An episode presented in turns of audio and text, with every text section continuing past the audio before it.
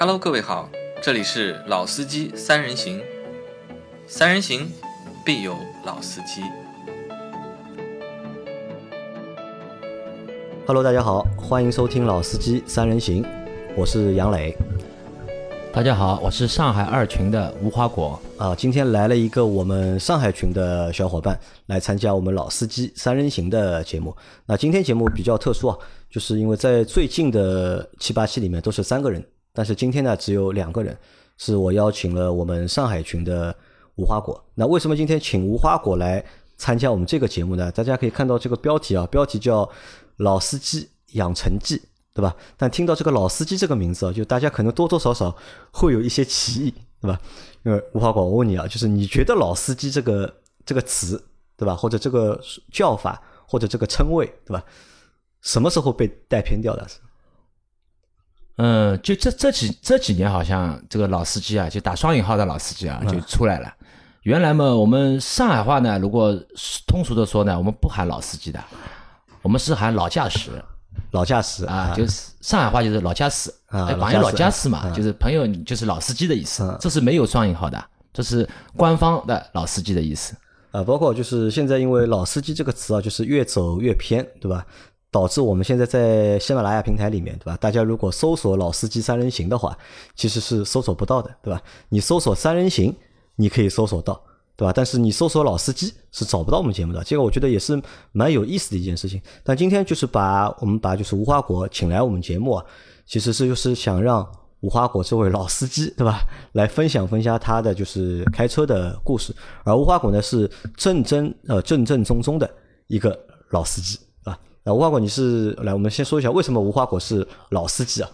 无花果今年多大、我七八年的啊？啊，无花果是七八年的，对吧？呃，我九三年进了，就是说上海交运交运局办的一个技校职校，其实是，嗯呃，我们是定向的，我们是当时呢，我们这个学校呢是，嗯，出来的学生呢是分配给浦东上海浦东汽车运输公司，呃，也就是说职职业司机了，呃，我呢是这样的，呃，九五年，九五年这个这几年呢，我们开始培训，我们培训呢是这样的，我们是十七岁半开始培训，就是说你十十八岁没到，你就可以培训了。但是驾照是要到十八岁再考呃，因为你学出来学出来正好十八周岁，啊，学出来正好十八岁，要学半年，对吧？呃，八个月，八个月八个月。嗯，我们那时候学车的时候嘛，呃，逢年过节，呃，要休息的，就路上教练车不能开的。嗯，我们分大年龄和小年龄，因为有呃，我们就这个就忽忽略不谈了。就你十八岁就拿到驾照了，就。呃，我们十八岁拿到驾照，当时那个驾照是这样的啊，呃，我们是出来是实习证，是咖啡颜色的，嗯、上面不是自己的姓名，工作单位，我那个时候是上海交运技工学校这个抬头，呃，在宝山，呃，很多人都知道，在在呼马路好像是，我记没有记错是呼马路啊，现在这个学校还在，嗯，我们当时培训八个月，八个月之后出来嘛，然后就是分配分配车队。当时呢，我们我是分配土方车队，呃，就现在的长途客运东站，东站啊，现在是客运了啊，原来是我们的呃叫八零二，就是浦东运输公司第二车队。啊，这就是你啊十八岁就是拿到了驾照，对吧？对。而且那个时候驾照你考的是什么驾照？是我们那个时候是老的 B 照，老的 B 照，对，吧老的 B 照，老的 B 照当时是可以开什么车？呃，就是卡车，卡车嗯，还有就是卡车以下的，包括你面包车啊，十九座以呃十九座以下的面包车啊，反正是带方向盘的，嗯，包括轮式专用机械，就是铲车，嗯只要有方向盘的车子，基本上以发以只要有方向盘的车子，基本上都可以开。就 B 照这个老的 B 照就啊老的 B 照啊，对，有方向盘。当时学的时候是学的是什么车？学的就是交通牌，交通就是是卡车对吧？啊、就是卡车。这个车呢，就是说方头的，我们学的是七四型的。这个车呢，当时装卸工很喜欢，很喜欢这个车，因为什么？它这个驾驶室可以坐五个人，啊，驾驶室可以坐坐五个人，后面有一两排的对吧？呃，一呃，它是怎么说呢？当中一个有个引擎，嗯，就跟现我们以前的老公交一样的嗯，你上来后面有一排座位，好坐。反正那个时候我们可以坐很多人，反正挤在一起学嘛，挤在一起当时我们一辆车是八个人，呃，里面坐五个，后面坐三个，但是每次来呢，来不满那么多的，因为当时我们培训班呢，也要也要以盈利为目的嘛，每辆车配一个学校的学生，其他都是社会社会会上面的，因为要赚钱的啊嘛，对吧？啊，那个时候就十八岁拿到驾照，那个是几几年还记得吧？呃，九五年，九五年学，九六年拿的驾照，好，那你想，你是一九九六年就拿到了驾照，因为现在其实现在这个情况，现在这个年代，对吧嗯？你说十八岁去考一个驾照，对吧？其实不稀奇的，对吧很多小伙伴在大学毕业的时候或者在大读大学里面已经驾照考好了，对吧对？出了大学之后，可能父母会给你钱买个车，对吧哎买个？这个其实很正常。但是在一九九六年，对吧？就有驾照的人其实不太多。对吧？当时你是一九九六年拿到驾照，对吧？然后去从事了一个就是和开车有关的职业，对吧？一做就做到了现在二零二零年，对吧？对啊现现在是啊什么司机是现在是长途班线，啊？长途班线就开长途车，呃，长途旅游都有，呃，主要是以为以班线为主，因为现在疫情期间嘛，呃，旅游嘛停掉了嘛，对吧？再说现在嘛，旅游也也也少了，现在反正现在的旅游不像以前嘛，以前出来坐大巴旅游的人，基本上都是家里条件比较好的，或者是单位的，就是说单位各方面。就是说比较好的单位吧，也可以这样啊那就是你已经开了二十四年车了，已经。嗯，差不多吧，可以这样说，对，开了二十没有年当中间没有停过，当反中没有停过正一直在啊开，哎，那可以说啊，就是这个经历啊，就证明啊，你是一个就是真正的老司机。因为我们在听我们节目的很多小伙伴里面，就是我觉得可能就是开私家车的驾驶员会比较多一点，对吧？拿开车作为职业的小伙伴应该比较少。那我问你啊，就在这二十四年这个司机职业生涯里面啊，就你开过哪些车？呃，我开过的土，方车，对吧？嗯，对，那个主要那个时候开土方车，就是这个车现在基本上基本上就没有了嘛，啊，那个是土方车不是现在城市里还有吗？现在车比我们以前好，啊，就要比以前都有空调，我们那时候有空调，但是我们那个空调呢是十二伏空调，嗯，基本上用一年就坏掉了，电瓶吃不消，然后就单位里把它拆掉了，因为这个电瓶啊，原来这个属于汽车维修里面的时候一个大件，这个电瓶老是坏嘛也吃不消，所以呢它就空调呢就没有了。但是我们那时候呢，那个前面的挡挡风玻璃啊，就是老车呢它是两扇玻璃，嗯，这个车什么大通，发动机是六幺三五的船用发动机，噪音非常大。但是这个车呢有什么好处呢？因为它有头的，有头的呢，就是驾驶员这个安全上面有保障啊有缓冲的啊 它前面一个发动机相当大，看上去样子样子呢比较比较害怕，基本上没有人看到这个车会不怕的。呃，说实话，就是我们现在在路上看到就是土房车，头蛮大的，哎，对，对吧？因为土房车现在是就是城市里面的遗害。说实话，就是开起来嘛，就是比较野蛮，然后车也比较多，而且每年都能够发生很多因为土方车造成的就是交通事故，对吧？那这个你当时开土方车的时候啊，就是闯过祸吧，我有过一次，有过一次，因为是下坡，下坡的时候、呃刹车没了。刹车没了，刹车没了，就眼睁睁前面一辆两千型啊，一辆新的电电力公司的一辆两千型，被我就轻轻的一弹，因为当时急了之后刹车踩下去没反应嘛，然后就我就拉手刹车了，因为我们手刹车是气刹的嘛，但是拉下去之后呢，它有也是有缓冲的呀，等它拉停之后，它还是一个一个惯性的，正好碰到前面有一辆两千型新车，我记得很清楚，上面有个电力电力电力局里面的一个中层干部嘞，当撞出去五六公尺啊，对吧？但是撞下来，我车子一点没有什么，他反正车子，呃，反正坏了嗯蛮严重的。坏的蛮严重的，啊是吧？我们看在在马路上开的车，或者在马路上看得到的车，好像土方车应该是最厉害的了。从等级来说，就是这个危害等级或者厉害的这个等级，那肯定的，因为它毕竟嘛个体大嘛，它的叫做呃承重力也大，对吧？那肯定你小车肯定不能跟它比的嘛，大客车你也不能跟它比。但是呢，现在的平头车也有缺点，如果产生追尾的话，驾驶员要从玻璃里面穿出去的，不是驾驶员不是玻璃，驾驶员要要要被挤挤得受伤的，因为他驾驶驾驶室嘛平的嘛，没有缓冲的嘛，所以如果一一旦硬碰硬，打个比方，你土方车撞在卡车后面，嗯那你土方的驾驶员基本上半条命没了呀。那我们我问你个问题啊，就是在我们路上如果遇到土方车的话，对吧？应该怎么办？土方车呢，其实职业司机呢，你们也不要说人家野蛮，对吧？能能能够拿到能够开这个车的人，他也不可能是法盲，他也至少受到过专业培训的。但是你们作为其他的交通参与者呢，一定要掌握它的几点特性。啊，你来说一下土方车有点什么特性？如果你在它旁边，教你们一个窍门：如果你看它的后视镜，你从后视镜看到它的脸，那你不可能它不可能会发生事故。因为你看得到他，他也看得到你对吧？啊，他因为有盲区的，嗯，对吧？有盲区的，如果你看不到他，他可能看不到你，所以尽量离他远一点。还有就是说呢，你们平时骑电瓶车或者走路的情况下面，看到他来了，特别是非机动车，他只要右转弯，我劝你们不要盲目的去穿加速通过，我劝你们停一停，要让，对吧？还是让他过去吧，对吧？你跟他较什么劲呢？对吧？所以很多那种案件，很多车是有盲区的，它有盲区的转弯，你这样想嘛，转弯你肯定不像小车，你头回一下看得见的。他他他这个头又不是长颈鹿，他怎么看得见你呢？对吧？这个没办法，还是以让他先走，让列宁同志先走。哎，这个东西也你也不差这点时间，不要跟他较真，较真你是死路一条，对吧？不要去和土方车去抢，对吧？不要跟他抢。这个是抢不过的，对吧？啊、他个体太大了，没什么意思，真的没什么意思，对吧？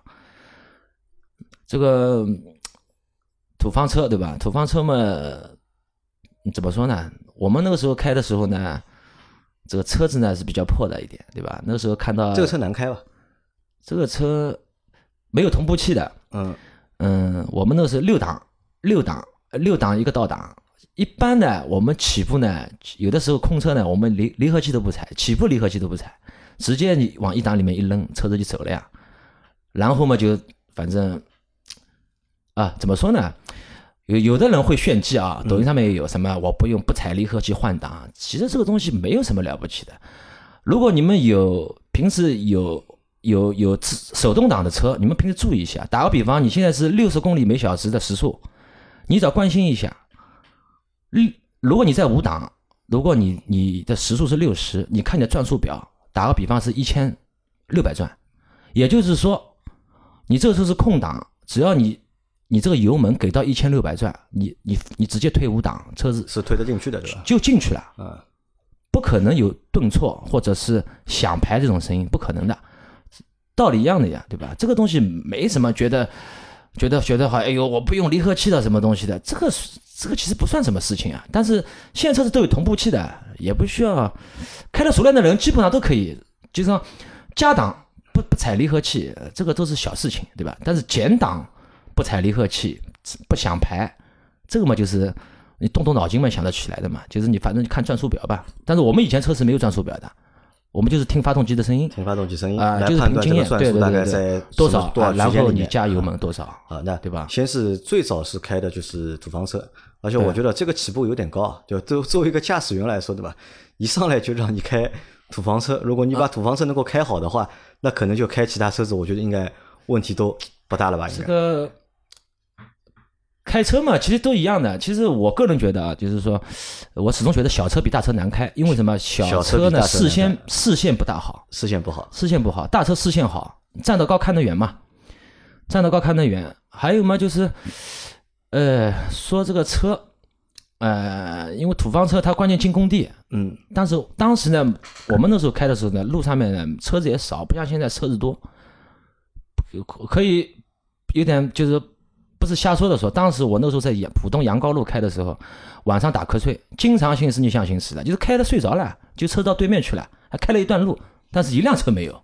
但现在你绝对不能这样做了，你稍微说句，你头看个手机，有可能你就撞掉了，因为现在车太多了，确实是难开。呃，但那个时候你在开车的时候，就是这种安全法规啊和交通法规、安全意识啊，这种就是培训啊或者是监管啊强不强？呃，我们也强的，我们是呃出车前有个工前会，就是十分钟。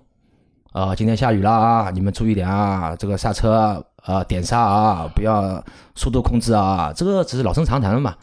这个肯定安全员肯定跟你们讲的嘛，但但但是自己你也要，呃，今天天气不好，你自己要也要当心一点，对吧？你这个毕竟嘛，对吧？那个时候车子也不好，这个刹车呢，有的时候经常会失灵的，经有的时候呢，这个有轮差的这个车子，就说这边有刹车，那个轮子就没刹车了，对吧？再说那个时候车子基本上都超载的，车子嘛也没有像现在那么好，经常性的抛锚的，对吧？但是我们那个时候呢，交通交通事故基本上不大会有的，基本上呢，我们那个时候什么事故呢？就是说场内事故，就工工地里面你进去你卸土，有的时候卸土回土，因为你工地上面有那个电线，对吧？你顶的时候，你自卸的时候要看这个电线，如果电线拉掉的话，那供电所的话，这个一根电线杆就多少钱，就是数万的。那个时候啊，那个时候又没有什么保险，我们就那个时候大概我估计我们单位里面，呃，也就是有个第三者责任险，其他的险我估计都没有的，都没有对吧啊。什么车损险，职业职业运输单位不可能是跟你车子买车损险的，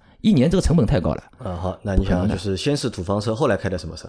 后来嘛，那个时候上海那个我们那个自己单位里面那个货运出租，货运出租也开过半啊就年，厢式啊小的厢式货车，小的厢式货车交运六五三七六五三七，那时候开了半年，啊，这个开了半年啊。后来我就但开这个车，因为之前开过土房车嘛，再开这个车的话，虽然就小了点，是吧？但开起来的话，应该会比开那个车开的好吧？嗯、那个因为那个车嘛，那个那个那个时候那个发动机四九幺的那个车子，东风的发动机，嗯、那肯定提速肯定快的了，虽然是手动挡的嘛，嗯，它这个来，而且它那个换挡形式，它不是那个连接杆，它是软轴，就是钢丝绳，这个操作很轻便的，而且有同步器的，而且带空调的，而且我那辆车带空调的，蛮舒服的。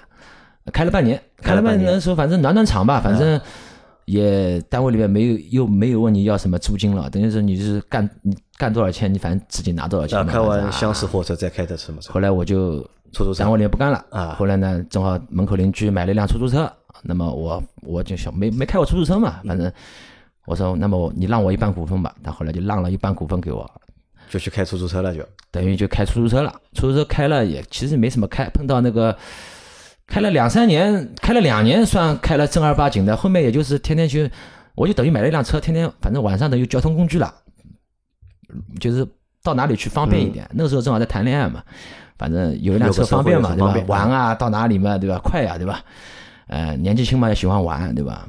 呃开一直开到零四年，零四年嘛后来就开大客，大客车，正好我朋友嘛，他自己我们自己搞的嘛，那个时候但是没有成立公司，我们是挂靠的人家，后来帮朋友一起开，一直开到零八年，零八年，零八年，然后就进到我现在的这个单位，就是那个上海交运锦湖客运公司。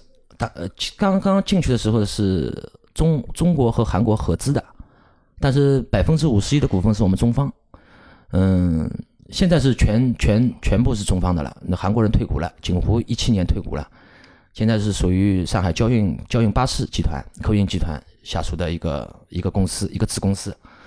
嗯，公司还是很大的。我们反正上海那么多站，上海客呃客运南站、东站、西站、北站都是属于我们一个集团的。嗯，包括白玉兰、阿尔萨、交运锦湖、强生、呃长途等等等等。我我帮你算一下，啊，最早开的车是土房车，嗯对吧？这个是拉建筑垃圾的，对吧？废土黄沙啊，黄沙沙水泥啊黄沙水泥，对吧？或者是建筑材料，还有？还有那个南站兆丰路的生铁，因为我们当时我们对口上港上海第三钢铁厂嘛，嗯，因为它天天的生铁啊、白云石啊、矿石啊，那后来开的是厢式货车，厢式货车拉货的对吧？后来再开出租车，对吧？对这个是拉人的，对吧对？然后到现在一直在开的是长途客车，呃，对吧？后来嘛那拉很多人个现代就是呃那个中中合资的现代，嗯，就是那个安安徽出的安凯出的那个现代现代客车，后来金龙金龙客车也开过，后来大宇。呃，全进口的大宇就是桂林厂出的大宇吧，就是中韩合资的大宇吧，里面的发动机底盘都是开了那么多车啊，就是哪个车你觉得最难开 哪个车，啊？我觉得车都不难开，车都不难开都，不难开，反正你一定要一定要重视它。重视什么呢？嗯，呃，怎么怎么这个怎么说啊？是安全法规呢？交通法规呢？还是就是生命安全呢？这个呢，说安全法规呢，这这这个都是呢，就那我反过来问你啊，那我反过来问你啊。我反过来问你，就是你违章有多少？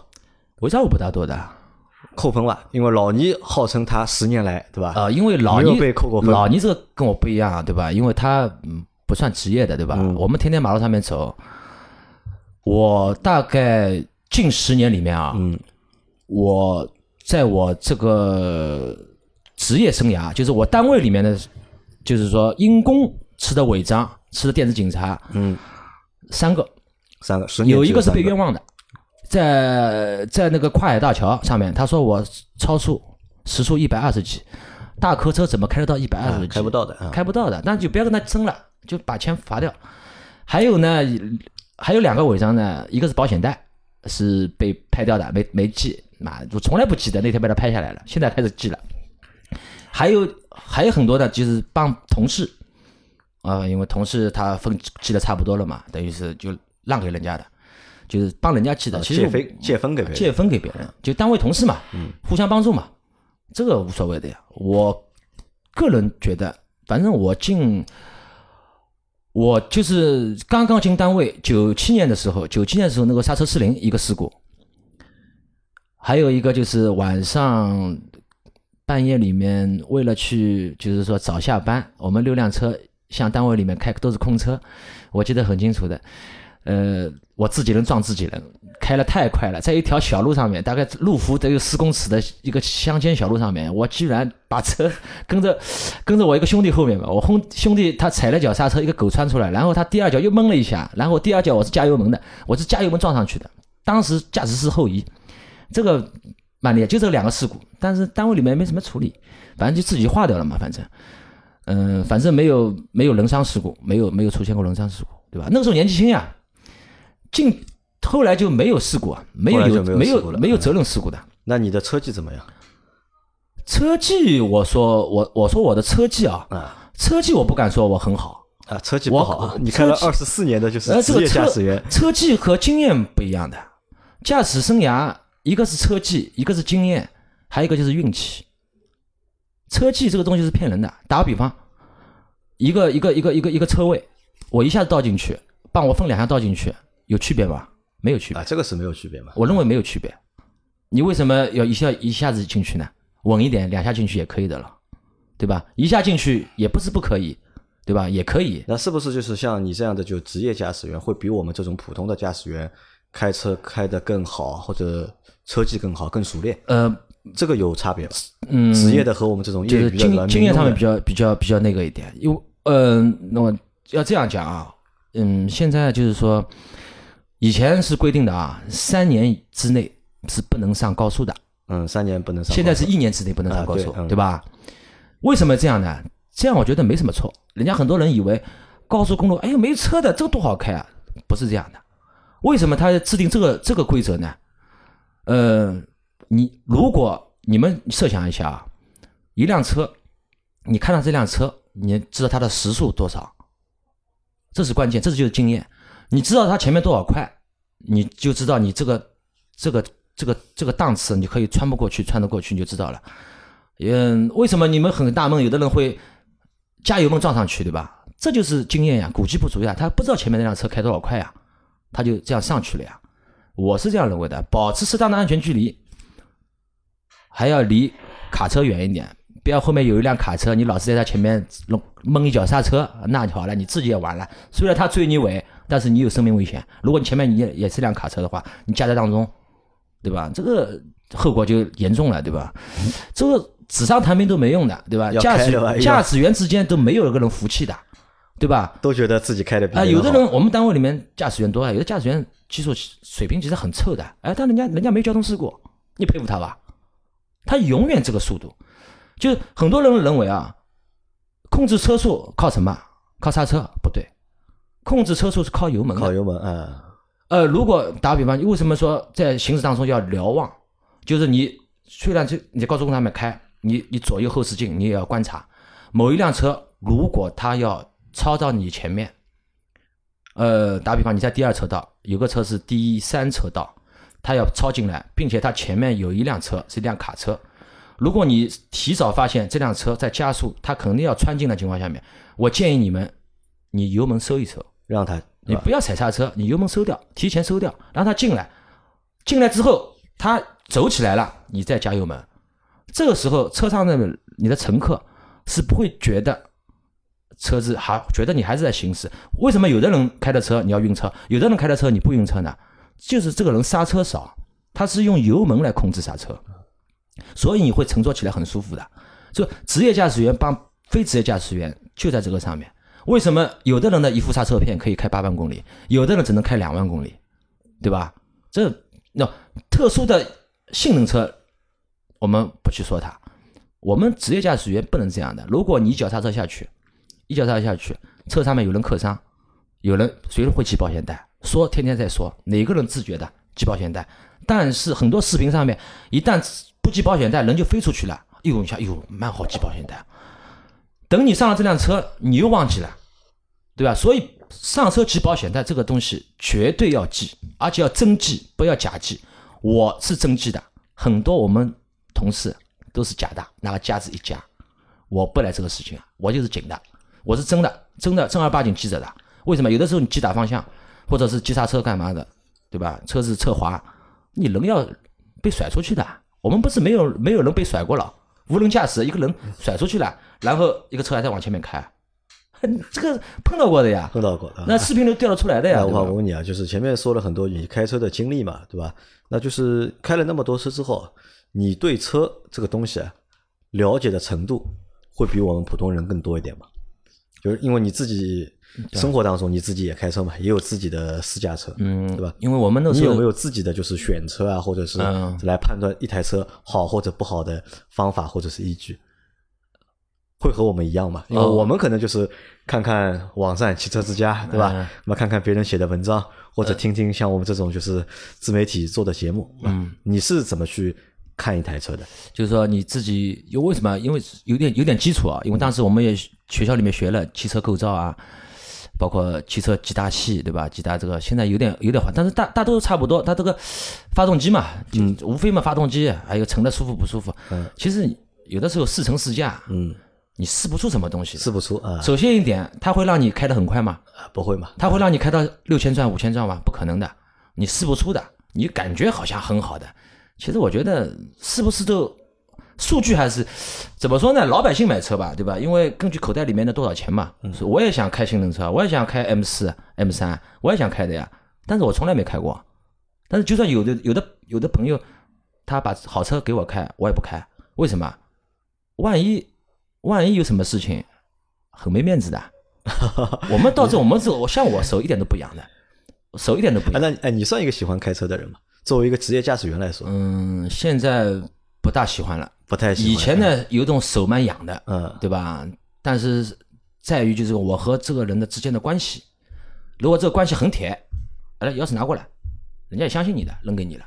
但是很很很很很普通，我绝对不会开口的。我绝对不会让你让我坐你的车，我也不会。为什么？我怕你不熟，因为你车太好了，万一坐上去，我们这种乡下人搞坏掉了，难为情了，对吧？这个对吧？开玩笑哎，我就我就这样说啊，对吧？尽量不要去借人家车开，因为人家不说嘛，老婆与车不外借嘛，你为什么去夺人家所好呢？对吧？这个就我觉得没什么意思。那你选车的话，会按照什么依据？我以选车嘛，就是你现在开的台什么车？我现在是丰田凯美瑞啊。丰田凯美瑞啊，很多人嘛，为什么选这个车？群霸要喷的呀，丰田没好车子。我们小刘喜欢的，小刘小刘觉得丰田是好车。呃，小刘他把丰田说的也太神了一点，对吧？你丰田，我觉得呢。那你当时选丰田的原因在哪里呢？呃，我我研我不是研究过，很多人都这样讲，的确是身边的人也，我们家楼下邻邻居那个那个是什么？卡罗拉 EX 还不算卡罗拉那个车，他开了八年了，那个车那天我坐了一坐，哇，你这个车那么破，哎，但是上去车子车况很好，真的很好。后来我当时第一辆车呢是大众，大众自己买的大众大众 Polo，当时这其实 Polo 这辆车挺挺好的，我买零九款那辆车，这辆车呢开了第三年之后呢，它小毛病多了，也不是说小毛病。它就火花塞呢，经常要换，有的时候呢就是点火线圈要坏。但是你要稍微懂一点的人呢，你不大不大会被这个外面的人忽悠。反正我判断出什么毛病了嘛，基本上就到了 4S 店，我修车都是 4S 店，因为我知道什么毛病，你帮我修掉就可以了，其他事情我不要你操心的，对吧？有的嘛换机油，我有的时候单位里面我自己换。但现在这辆丰田这辆车，不知道跟丰田打打广告啊，我开了四年了，八万公里。呃，变速箱油换过一次，刹车片到现在人家说还很厚，不要换，我觉得很很纳闷，对吧？嗯，那个玻璃水自己加过，对吧？玻璃水嘛，反正加油站买吧，反正我反正就加油站昆仑，我就买昆仑这个东西嘛。反正我保养都是 4S 店，我去年买了一个八个保养，四年八个保养，四百多块一次。为什么我是登了 4S 店去去保养呢？因为我觉得 4S 店的油肯定是正宗的，我是这样想的。什么途虎东西，我觉得有猫腻的。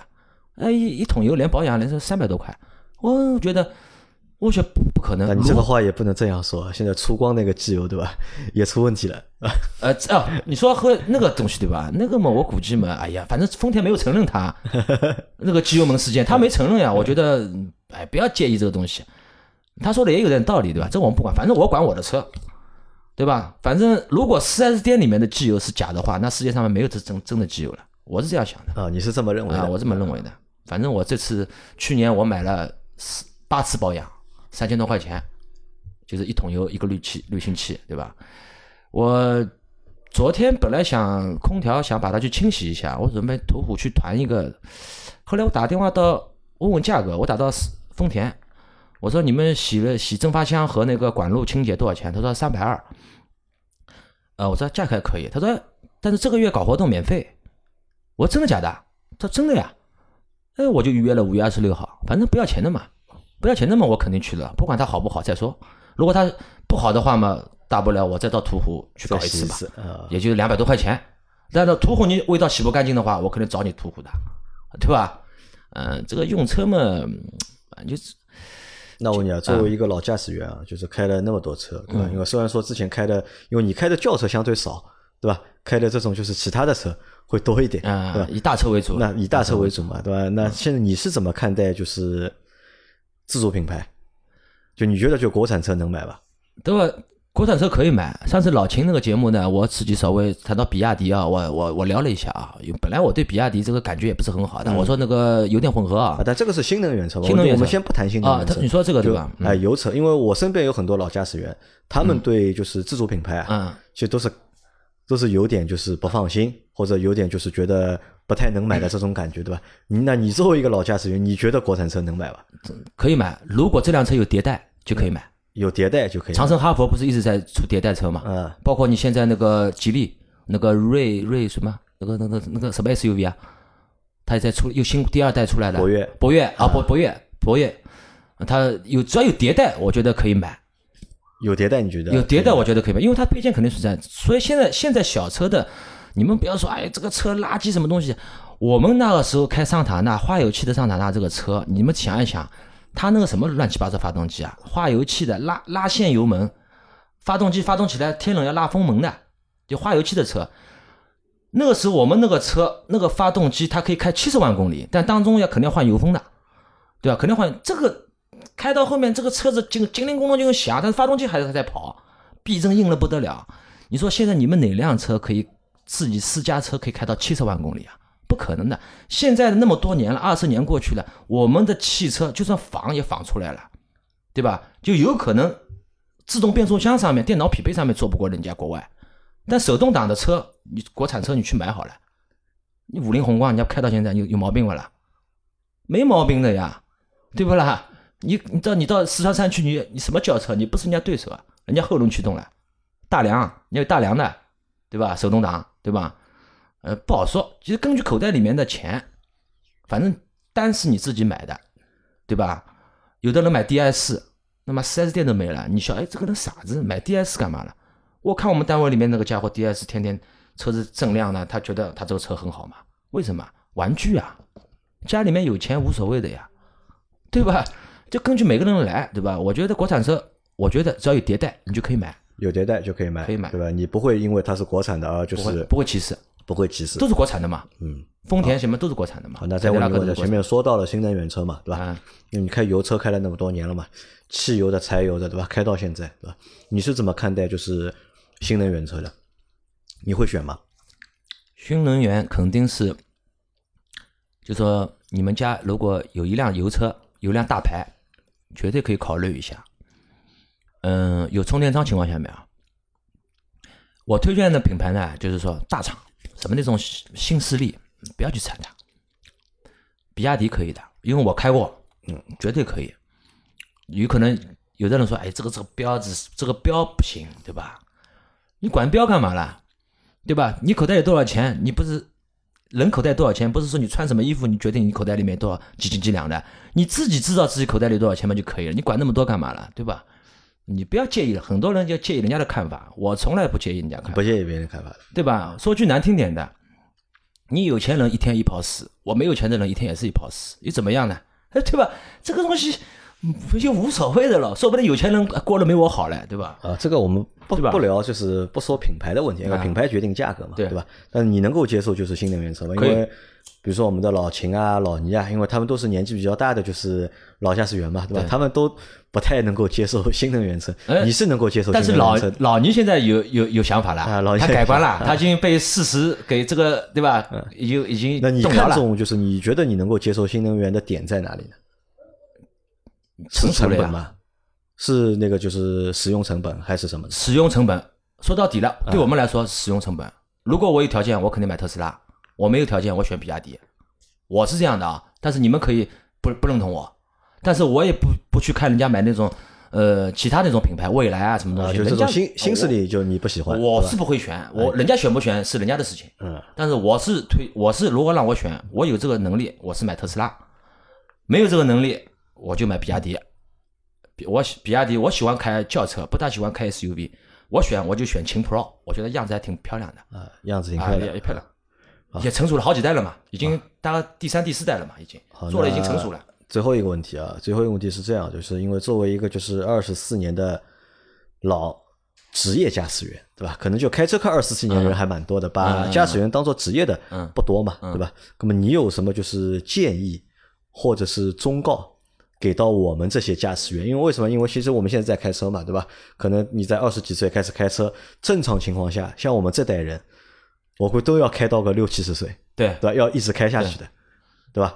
那么你有什么建议给到我们吗？建议啊，就关于开车的，对吧？建议嘛，我个人那么多年二十几年下来嘛，就是我是我那个启蒙的培训班老师，一个老老师傅，他跟我说了一句话，我听到现在，开得过就开，开不过就让，这是一点。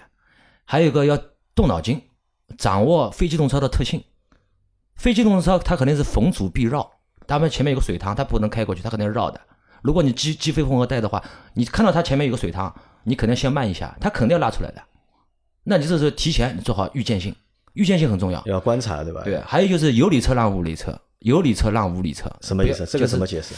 怎么说呢？有理让无理是什什么意思？打个比方啊，啊，我正常行驶，嗯有一辆车机非混合道，它是借道超车，那前面一辆卡车开开开的太慢了，它拉出来，你跟它是迎面的，嗯，你你肯定看得见的。对，你这个时候你不要顶上去，甚至于如果它距离不够，你甚至于你要避让它。啊你顶上去干嘛呢？你跟它去撞去嘛啊，，因为你是有理，他你先松油门？啊，对吧？让它让它快点松油门，让它有足够的时间可以超过这辆卡车，然后你可以继续行驶。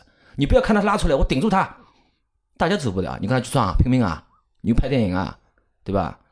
这个就是有理的反而要让无理的，是这个意思吧？对，还有就是尽量就是说，高速公路啊，尽量缺乏经验的人尽量少去少少走高速公路，因为你对车子的这个速度啊，你没有那么多经验，你不知道它这个车速多少快，你感觉不出来。你因为高速公路都是速度很快的，一旦有点事情就是大事情。如果你没有经验，你操作不当，有可能小事情会变大事情。还有个嘛，就是还有一个碰到雨雾天气，下雨天啊，雨雾天气，你们关键一点，我们不跟你谈什么路面湿滑，现在车子驾驶各方面 E 啊都好的啊啊，打开车灯，因为交通法规规没有规定白天不能开车灯的。我是说，如果你这辆车没有日间行车灯的话，如果这时候天黑下来了，但是你自动头灯没有感应到这个灯会亮起，这个大灯会打开，你把灯开下来，为什么？因为我们从我这个高速公路上面这个大车开下来之后呢，有的时候很会吃药的，就是你一旦雨雾天气之后呢，你这个雨水一一一开之后呢，它会产生雾气，你后面有车你看不见的。但是你如如果你后面有辆车灯开着，灯开着的话，你看到这辆车，你就知道你这这个道可以可不可以变，也就是说。你保障了他人，也保障了自己。不是说我们个体大，我们变道人家撞上来，人家倒霉，不是这样讲的。但是你这个灯开了，要让人家驾驶员看得到你这辆车的存在，他绝职业驾驶员，这绝对不会很盲目的去呃看看你开上来，他方向一拉拉出去，不可能的，他肯定把你放掉再拉出去的。反正开灯也不要你花钱的了，这就是行车安全，对吧？你管他了，你反正下雨天你把灯开下来，不会错的，不会错的。警察不会说你白天把灯开下来，哎，你白天为什么开灯啊？法律上面规定白天不能开灯，对吧？晚上不开灯那是交通安全法规定的，必须打开车灯，对吧？这个大道理没什么讲头的，反正呢动脑筋，动脑筋，开车要动脑筋。啊开车动脑筋。你想，如果我是这辆车，我我会怎么开，对吧？反正不管是开还是坐，安全带绝对的，还有安全座椅，真的真的不要抱着小孩，这种这种事情少做，对吧？现在生活条件好了，该怎么样就应该怎么样，没什么意思。我觉得啊，大道理多说也没说头，每个人都懂。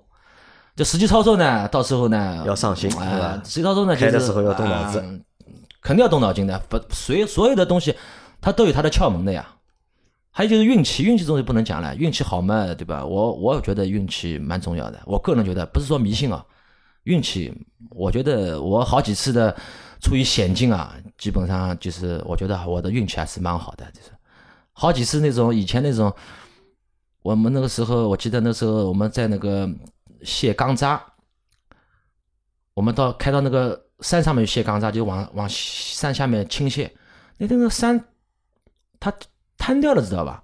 我后面四个轮子下去了，这等于我当时我想要死啊不是我人要从山这个车连人带车从山面山下面翻下去了。后来当时我就灵机一动，我就档一挂，我就油门踩到底。当时我听到后面嘎噔一下子，车子就一下子跳出来了，知道？当时车子是跳出来的，我反应蛮快的。后来那个山一半就是塌方塌塌掉了，我后来蛮后怕的。后来过了三天之后，这个车子地轴断掉了，就是那个传动轴，就是那个不是那个传动地轴，就是那个轮子当中的有一根轴，嵌在差速器里面的那根轴很好几百斤了，一断二，而且断的都断到差速里面去了，找不出来啊、这个太太太理论了，也不说了，反正反正运气也蛮重要的，反正还是要遵守交通安全法规吧，对吧？反正呃 你看车上面你一个人的话呢，你可以稍微撒撒野，对吧？因为你觉得有人家都有自信的嘛，你稍微车速快一点，对吧？变两个道，穿两个裆，那也无所谓的。但是车上有小孩有家人，还是要稳一点，对吧？不要老是跟人家你别我一下，我别你一下，有意思不啦？一点意思都没有了。我回头想想，我我我也没做过这个事情啊，我也不可能去啊，你别了我一下，我上去别还你一下，我没啊，离你远一点，你走吧。呃，你没有路怒症的对吧？有也会有，我是怎么样？我、啊你也会有我就自己路怒症但是我不可能去跟你在路上面跟你大家别来别去，我不会的，我不会做这个事情的。我就是会，如果正好我们遇个红绿灯，我下去会跟你说说道理的，啊，对吧？我说你怎么好这样开车的？讲道理嘛，你怕他不会打你的了，对吧？讲道理，你不能这样开车的呀，对吧？要制止人家，每个人都不制止的话，这这个这个这个事情嘛就就难弄了呀，对吧？好，那么我们这这期节目啊，就是反正就是让吴花果给我作为一个职业司机啊，分享了一些就是他开过的车，对吧？他认为开车该怎么开，包括他对车的一些看法，对吧？啊，这期节目其实有点散啊，对吧？有点大家可以当做一个就是小内容、小花絮。你听了玩玩吧，啊，听了玩玩听了玩玩就可以了，带过对吧？我也不是什么神仙如如果就是群里面有什么小伙伴和无花果是同行的话，对吧？那么你们也可以就是私下交流一下，好吧？那我们这期节目就先到这里，感谢大家的收听，拜拜。呃，拜拜，感谢你们的收听啊，下次有有机会再见。好，再见。